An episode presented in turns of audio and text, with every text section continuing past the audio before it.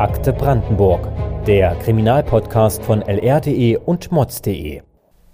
Herzlich willkommen zurück bei einer neuen Folge Akte Brandenburg, dem True Crime Podcast der Märkischen Oder Zeitung. Schön, dass ihr wieder mit dabei seid und ein Hallo an alle, die zum ersten Mal bei uns reinhören. Mein Name ist Felix Krone, ich bin seit Oktober letzten Jahres Volontär der Märkischen Oder Zeitung und der Lausitzer Rundschau.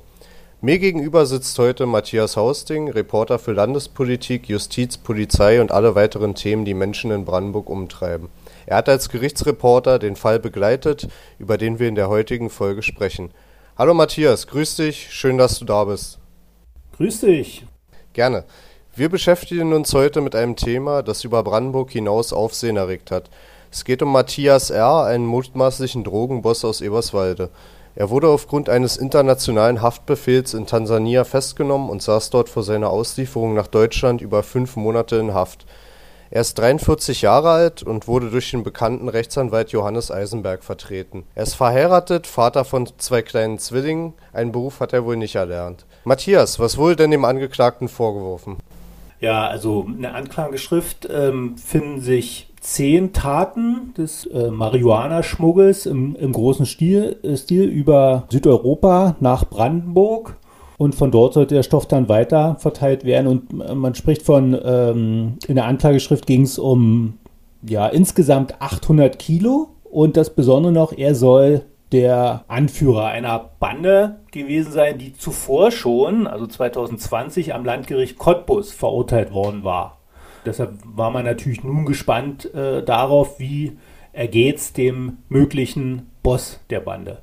800 Kilogramm ist jetzt nicht unbedingt wenig. Ich habe das mal durchgerechnet, das reicht für circa 3 Millionen Joints. Der Straßenpreis von einem Gramm Gras beträgt ja üblicherweise 10 Euro. Mit 800 Kilo können dementsprechend 8 Millionen Euro umgesetzt werden. Ist der Angeklagte dementsprechend wohlhabend und einflussreich in der Drogenszene? Ich weiß das nicht sicher. Also die Staatsanwaltschaft ähm, geht davon aus, dass er Schiffe hat, sogar ein Flugzeug, angeblich Clubs in Barcelona, aber dafür gibt es äh, keine äh, Belege und von der, von der Verteidigung wurden diese Aussagen der äh, Staatsanwaltschaft auch äh, scharf kritisiert ähm, im Prozess. Und deshalb, ich kann dazu, kann dazu keine gesicherten Aussagen treffen. Ähm, er hat auf jeden Fall eine lange Vorgeschichte als möglicher Drogenhändler. Hm, auf die Vorgeschichte kommen wir später noch zu sprechen. Da gab es ja auch schon äh, Fälle vorm Gericht und so weiter. Wie hast du denn den Angeklagten wahrgenommen? Sieht er schon so aus, wie man sich einen, ich sag mal, Verbrecher vorstellt? Oder eher wie ein Sunnyboy? Oder optisch komplett unauffällig? Ja, da war ich natürlich auch sehr gespannt und ich war dann überrascht. Also er ähm, ist ein sehr angenehm, sympathisch, zurückhaltend, freundlicher Mann, ähm, der also immer einen verbindlichen Ton anschlägt, auch gegenüber dem Gericht, der allen ordentlich in die Augen guckt, also ordentliche Umgangsformen hat und der ja jetzt also nicht wie der, der große Macho oder der große Zampano ähm, auch da aufgetreten ist, sondern ja, eigentlich ganz zurückhaltend wie so ein äh, netter Handwerker, habe ich mal so gedacht, wie so der nette Handwerker von nebenan. Also man würde beim besten Willen nicht vermuten, dass das jetzt ein großer Drogenboss ist vom ersten Eindruck her. Tja, aber wie sieht, wie sieht ein Drogenboss typischerweise aus? Ich meine, wir, wir weiß nicht, ich kenne nicht so viele persönlich. Und letztlich sind wir da wahrscheinlich geprägt auch von, von Film und, äh, und Fernsehen, äh, ne? wie, wie so ein Drogenboss auszusehen hat. Die Wahrheit äh, oder das, das Leben ist dann eben äh, dann mal nicht so, nicht so eindeutig. Ähm, da gibt es eben auch manchmal eben ganz normale Typen, die ähm, solche Geschäfte machen. Naja, klar, durch Filme und so weiter ist man da ja auch sehr äh, vorgeprägt und macht sich da ein bestimmtes Bild, ne, Goldkettchen, Sportwagen und so weiter. Aber der äh, Matthias R. galt ja vor dem Prozess offiziell als nicht vorbestraft. Ein unbeschriebenes Blatt kann man ihn aber auch nicht unbedingt nennen. Schließlich musste er sich ja schon 2013 als Angeklagter vor dem Landgericht Frankfurt-Oder verantworten. Was war da los? Ja, also er soll damals schon ähm, äh, Marihuana-Handel im großen Stil betrieben haben. Und schon, damals war die Polizei ihm schon auf den Fersen, hatte sein Auto verwanzt und ähm, hat ihn dann ähm, sozusagen verfolgt. Und ähm, er hat sie unfreiwillig in ein Drogenversteck in einer Scheune in Kloster Lenin, also alles in Brandenburg, geführt.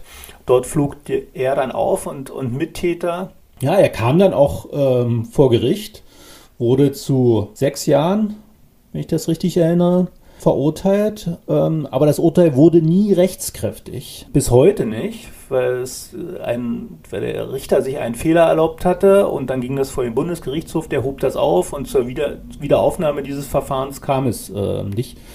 Deshalb ist er immer noch, gilt er immer noch als unbestrafter, also nicht, als nicht vorbestrafter Mann. Warum wurde denn das äh, nach wie vor anhängige Verfahren gegen ihn am Landgericht Potsdam bis heute nicht aufgenommen? Weil Matthias R. ab 2015, glaube ich, also nachdem, nachdem sich der BGH da geäußert hatte, war er schlichtweg weg, nicht greifbar ähm, für, die, für die Behörden. Man hat immer nur so, ähm, ja, also das jetzt gebe ich auch wieder, was die Staatsanwaltschaft dazu so sagt. Das ist also sozusagen das mögliche Wissen der Staatsanwaltschaft. Das ist jetzt, äh, was davon stimmt, äh, kann ich auch nicht einschätzen. Muss man muss das nur transparent machen, denke ich. Also die Staatsanwaltschaft geht davon aus, dass er sich in Thailand, in der Türkei und, und irgendwann in Afrika aufgehalten hat und dort versucht haben, von dort versucht haben soll, irgendwie wieder äh, Drogengeschäfte anzuleiern. Und das hat dann zumindest, und da kommen wir dann ja, denke ich, jetzt zu unserem Prozess, äh, das hat wohl tatsächlich stattgefunden auch. Drogengeschäfte, an denen er mindestens beteiligt war. Also er hat sich zwischen den beiden Verfahren hauptsächlich im Ausland aufgehalten. Genau, er hat zwar auch Familie im Raum Eberswalde. Ähm, wie er das alles gemacht hat, keine Ahnung. Das wie, wie, wie, ob er vielleicht ähm, sozusagen sich mit seiner Familie dann im Ausland regelmäßig getroffen hat, weiß ich alles nicht. Das ist, wurde. Äh, war kein Thema.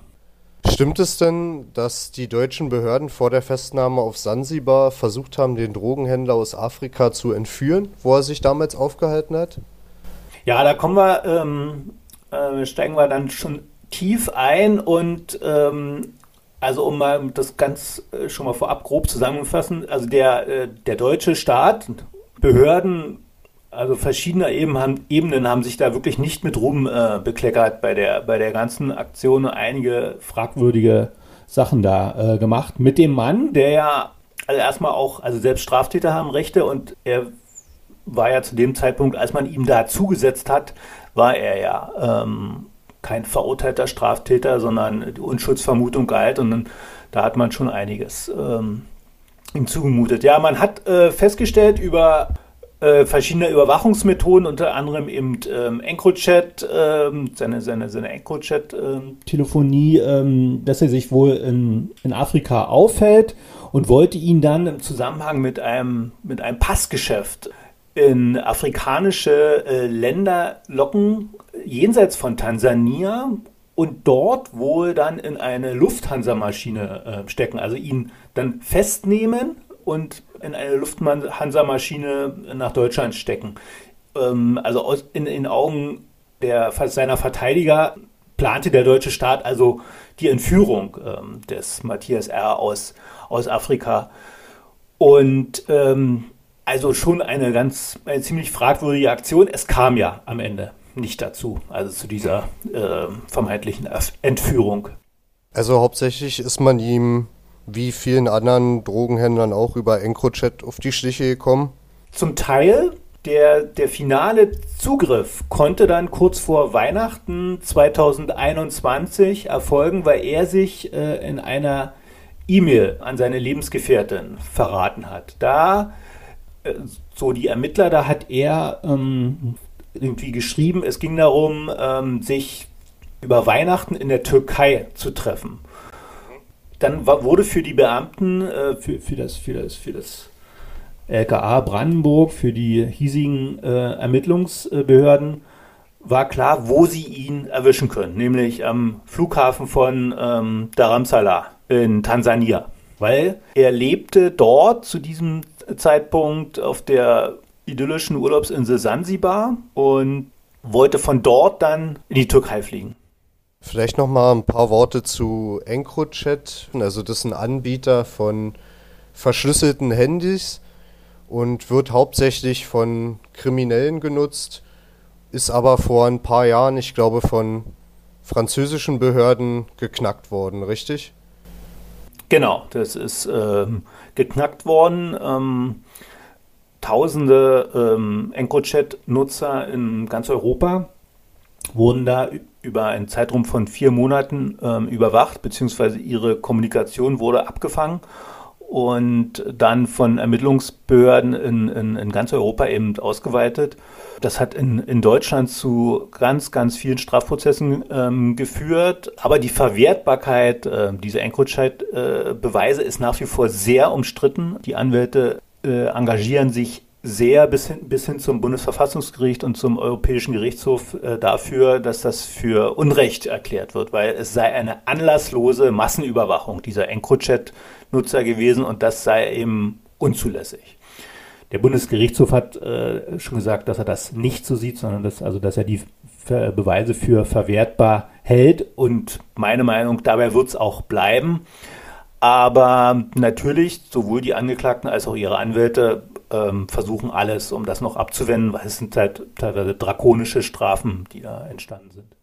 Na, auch der Anwalt von Matthias R., der durchaus bekannte Johannes Eisenberg, der ja für seine, ich sag jetzt mal, impulsive Art bekannt ist, hatte ja die Einstellung des Verfahrens gefordert. Mit welchen Argumenten? Ja, er ist auch einer derjenigen, die das, die das eben, also für einen ähm, Verstoß gegen Rechte der, der Angeklagten äh, betrachtet, also dass, äh, dass eben der, der deutsche Staat zum einen nicht einfach so anlasslos äh, Massenüberwachung machen kann, dass auch nicht einfach so äh, Geheimdienstermittlungen oder das Ergebnis von Geheimdienstermittlungen in Frankreich Einfluss in das deutsche Strafverfahren äh, nehmen kann. Und es war ja der, letztlich waren es ja ausländische Geheimdienste, die diesen, diesen EncroChat geknackt haben. Und das dritte, also die Argumentation geht noch länger, aber das dritte Hauptargument gegen die Verwertbarkeit ist auch, dass eigentlich solche Dinge unter Richtervorbehalt stehen. Also dass eigentlich ein Richter in Deutschland äh, sagen muss, ja, wir überwachen jetzt XY, denn wir haben den Verdacht bei ihm, äh, bei ihr auf äh, schwere Drogengeschäfte. Und äh, diese Richterentscheidung hat es in den ganzen EncroChat-Sachen nicht gegeben. Und damit äh, ist das eine un unzulässige äh, Überwachung. So die Argumentation der Verteidigung.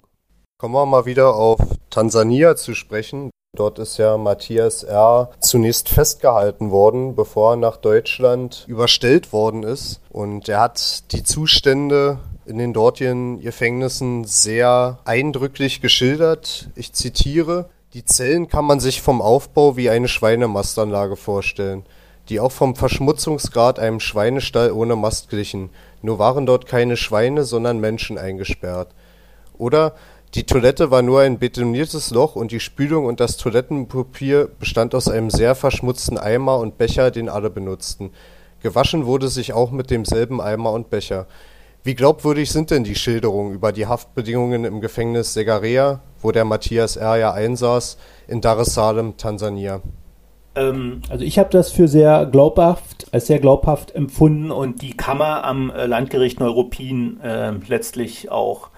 Was er da berichtet, deckt sich mit äh, Erkenntnissen von Amnesty International und mit äh, Erkenntnissen auch ähm, amerikanischer Behörden, US-amerikanischer Behörden. Das ist ein Staat, in dem also es keine Rechtsstaatlichkeit gibt, so wie wir sie uns vorstellen. Und in diesem Gefängnis äh, müssen wirklich schlimmste Zustände geherrscht haben. Nicht nur hygienisch, das ist, ist auch äh, ein Riesenproblem. Das hat äh, also viele Menschen äh, werden da, werden da krank in den Gefängnissen. Der, der Angeklagte, also Matthias R., auch, wurde auch schwer krank dort, obwohl er kerngesund äh, reingekommen ist in das Gefängnis, wie er betont. Aber es gibt auch einen, äh, ein System der ganz, ganz starken Erniedrigung der Gewalt äh, gegenüber den ähm, Häftlingen. Und äh, das konnte er auch äh, schildern, wie er demütigenden Prozeduren äh, unterzogen wurde, wie andere Mitgefangene misshandelt wurden. Er hat, er hat gesagt, ich habe gesehen, wie Leute neben mir gestorben sind äh, nach, nach der Folter durch Gefängnismitarbeiter oder auch an den schlechten hygienischen äh, Bedingungen, auch an der fehlenden Versorgung von Wunden zum Beispiel, die man ähm, erlitten hat. Also es war wirklich, wirklich schlimm. Auf 21 Seiten hat er seinen Erlebnisbericht äh, zusammengefasst, der dann auch vor Gericht verlesen wurde. Und ich denke, das, also das war sehr überzeugend. Hm, also er spricht ja auch von Torture Cells, also Folterzellen, Stiefeltritten und nächtlichen Schreien, die er da wahrgenommen hat. Ja, also das muss wirklich die Hölle die Hölle auf Erden gewesen sein. Das kann man mal so drastisch sagen. Das hat ja das Gericht letztlich auch berücksichtigt. Er wurde zu fünfeinhalb Jahren Haft verurteilt. Davon gelten 20 Monate aufgrund der harten fünfmonatigen Haft in Tansania bereits als verbüßt. Also die Haftdauer dort wird quasi vierfach gewichtet. Wie ist das Gericht auf diese Formel gekommen? Ja, das äh, hat, die, hat die Kammer sozusagen eher freihändig gemacht, weil die Vorsitzende hat da dann ähm, offen eingeräumt, dass sie also so einen Fall hatte sie noch nicht und sie hat auch, äh, sie sagt auch, sie hat nachgelesen, sie hat dazu ähm, jetzt auch in der Literatur nichts gefunden, wie man, welche Formel man in so einem Fall genau ähm, anwendet und dann hat sie, sie einfach, haben sich die Bet Verfahrensbeteiligten schließlich auf diesen Weg geeinigt. Also es ist auch, und das ist in meinen Augen auch ein ganz, ganz äh, wichtiger Punkt, es waren im nicht nur die, die, ähm, die Gefängnismitarbeiter da in, in, in Tansania, die, ähm, die da so schwere Schuld auf sich geladen haben, sondern auch der, der deutsche Staat, die deutschen äh, Behörden, die den Mann ja per internationalem Haftbefehl dann haben ähm, festnehmen lassen. Also ausgestellt wurde er vom Amtsgericht Zedenick in Brandenburg, dieser internationale Haftbefehl, da wurde er festgenommen. Das, äh, darüber kann man ja schon diskutieren. Die Verteidigung äh, hält das schon für überzogen, weil es geht ja hier nur um Marihuana, weiche Droge und so weiter. Da kann man den nochmal noch nicht festnehmen und schon gar nicht in so einem Land, in dem keine rechtsstaatlichen Prinzipien gelten. Darüber kann man diskutieren, kann man dieser oder der anderen Meinung sein. Aber dann, was, und das, was finde ich gar nicht geht, er wurde dann mehr als fünf Monate dort festgehalten und die Dauer ist, diese lange Dauer ist ganz klar den deutschen Behörden anzulasten, die einfach sich nicht gekümmert haben, dass der deutsche Staatsbürger, der dort äh, eben festgenommen wurde und in einem Land, in dem man ja weiß, welche, dem, von dem man weiß, welche Zustände da in den Gefängnissen herrschen. Er wurde festgenommen auf Initiative der deutschen Behörden, aber die deutschen Behörden haben keine Anstalten unternommen, ihn da schnell wieder rauszuholen sondern die, die haben da, also der Schriftverkehr, das hat sich alles hingezogen und dann ist wieder ein Monat und wieder ein Monat ins Land gegangen. Also das, ähm, da hat die Verteidigung auch Schriftsätze vorgelesen, äh, die da zwischen den äh, zuständigen äh, Behördenmitarbeitern kursierten, da zwischen den äh, deutschen Behördenmitarbeitern. Das fand ich wirklich, also ein, auch wirklich unanständig, wie die da ihr bürokratisch da die Sache ruhig angehen lassen haben während da ein Mann Höllenqualen erleiden muss. Ja, das macht den Eindruck, als hätten sich die Behörden nicht unbedingt beeilt, den nach Deutschland zu überführen. Ja, es ist wirklich so, sie haben natürlich dann, ja, war, war ja Corona und dann war ja irgendwie, war Weihnachten dazwischen, ja, da kommt eine Weihnachten, da passiert mal vier Wochen gar nichts. Und ähm, dann war es irgendwie so im März, äh, also er wurde ja kurz vor Weihnachten festgenommen, im März, glaube ich, war das Auslieferungsgesuch dann ähm, in Tansania und dann hat es nochmal zwei Monate gedauert, bis dann wirklich äh, der Mann in ein Flugzeug äh, gesetzt werden konnte. Und ähm, das ist nicht den Behörden in Tansania anzulasten, also so die das Fazit auch aus der Aufklärung dieser ganzen Vorgänge ähm, im im Prozess am Landgericht, sondern das ist den deutschen Behörden anzulasten. Und das muss natürlich äh, sich auch äh, auswirken dann auf die Strafzumessung. Naja, letztlich ist, hat er ja die fünfeinhalb Jahre bekommen. Du hast damals geschrieben, Zitat, mit Blick auf die bereits als verbüßt geltende Haftzeit bestehe keine Fluchtgefahr, sagte die Vorsitzende Richterin Grit Bozer. Wie ist das Gericht darauf gekommen? Schließlich hat er sich ja vor seiner Festnahme ja schon einmal den deutschen Behörden zu entziehen versucht. Genau verstanden habe ich die Argumentation der Kammer da nicht. Also letztlich hat sie sich tatsächlich auch von dem guten Eindruck, den der Angeklagte vor Gericht machte, äh, leiten lassen. Ähm, also er hat auch deutlich äh, gemacht, dass er ja durch die Haft ähm, in, in, Tansania nach wie vor traumatisiert und auch äh, körperlich noch beeinträchtigt ist. Und das war auch ein gutes Argument, kann, kann, ich auch nachvollziehen, dass er sagte, es, es im, auch im deutschen Gefängnis, im Untersuchungsgefängnis, war es für ihn nicht möglich, seine Verletzungen, innere und äußere, also auch seelische und körperliche, adäquat behandeln zu lassen. Und dann kommt noch hinzu, dass er eben Vater von Zwillingen äh, ist und ja, dass man deshalb auch vielleicht kein, keine Fluchtgefahr so sieht. Aber ich finde äh, eigentlich dieses, dieses, dieses Argument, also da ist jemand durch Versäumnisse deutscher Behörden ähm, schwer krank geworden in U-Haft und auch im deutschen Gefängnis kann man ihm nicht adäquat gesundheitlich äh, helfen, dass man da sagt, ja, dann lassen wir ihn mal jetzt aus der Untersuchungshaft raus, auch damit er sich behandeln kann. Also für mich ist das ähm, letztlich nachvollziehbar. Hat man ihm das angemerkt, diese Qualen der Haft in Tansania? Ja, das äußerlich, äußerlich nicht. Nein, also ich habe es ihm nicht angemerkt, äh, aber das muss nichts heißen. Also äh, äh, ich halte das trotzdem ähm, für glaubhaft, was er geschildert hat. Nun war ja gegen den Angeklagten nach der Urteilsverkündung noch in Berlin ein Verfahren in Zusammenhang mit EncroChat offen. Auch das Verfahren in Potsdam steht noch aus, schon seit vielen Jahren. Ursprünglich war das ja in Frankfurt anhängig. Weißt du, ob die beiden Verfahren mittlerweile Fahrt aufgenommen haben? Ich habe in beiden Gerichten extra nochmal nachgefragt. Antwort des Landgerichts Potsdam, ja, die Sache von damals, ne, also wie du gesagt hast, erstes Urteil 2013, das dann vom BGH äh, aufgehoben wurde. Das liegt bei uns, hat auch ein Akten Aktenzeichen, aber wir haben noch keine Termine. Weitere Auskunft äh, gibt es dazu nicht. Also das liegt und liegt. Und von, dem, von der Pressestelle der Strafgerichte in Berlin äh, habe ich jetzt ganz aktuell gehört, dass äh, gegen Matthias R.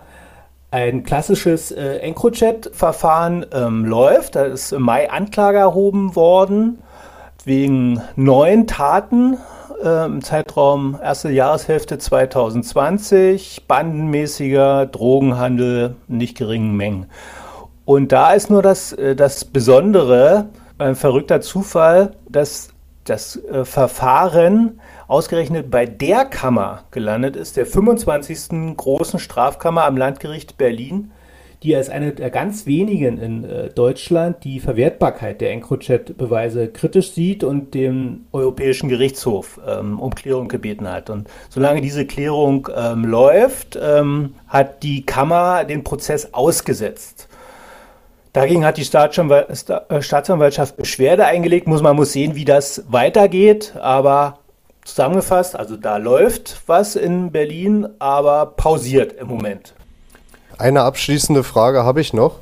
Ist denn in dem Prozess auch thematisiert worden, wie der Angeklagte überhaupt zum Drogenhandel gekommen ist, also wie die ganze Sache angefangen hat?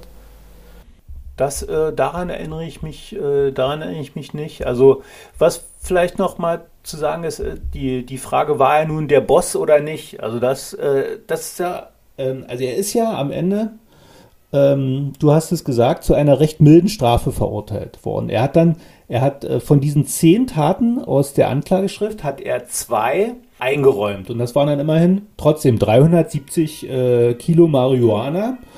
Also eigentlich auch, sollte das auch Basis sein für eine, für eine, für eine langjährige Haftstrafe.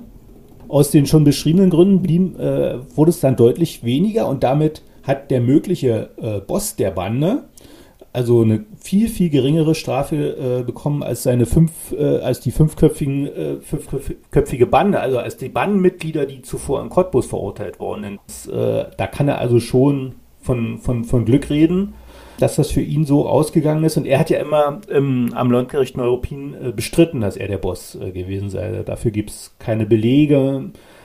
Und letztlich hat die Staatsanwaltschaft sozusagen und auch die, die Kammer am Ende diesen, diesen Vorwurf, er sei der, der Boss, der Kopf der Bande gewesen, fallen gelassen.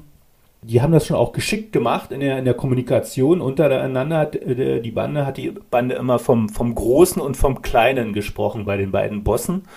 Und es gab nur wenige Indizien. Einmal hieß es, ah, der Große ist gerade Vater von Zwillingen geworden. Und da haben die Ermittler geschlossen, ja, der Große, das ist der Matthias R. Aber da hat dann die Verteidigung gesagt, na, das ist, da macht sich das, die Staatsanwaltschaft, so einfach diesen Schluss zu ziehen. Deshalb am Ende er ist nicht äh, als Drogenboss verurteilt worden. Wie das in den anderen Verfahren, also insbesondere in dem äh, EncroChat-Verfahren in Berlin sich weiterentwickelt, ja, darüber, darüber unterhalten wir uns dann nochmal. Also, es bleibt spannend. Vielen Dank für das interessante Gespräch, Matthias, und vielen Dank an unsere Zuhörer. Danke dir, Felix, und hoffentlich bis bald. Akte Brandenburg ist eine gemeinsame Produktion von lr.de und mods.de.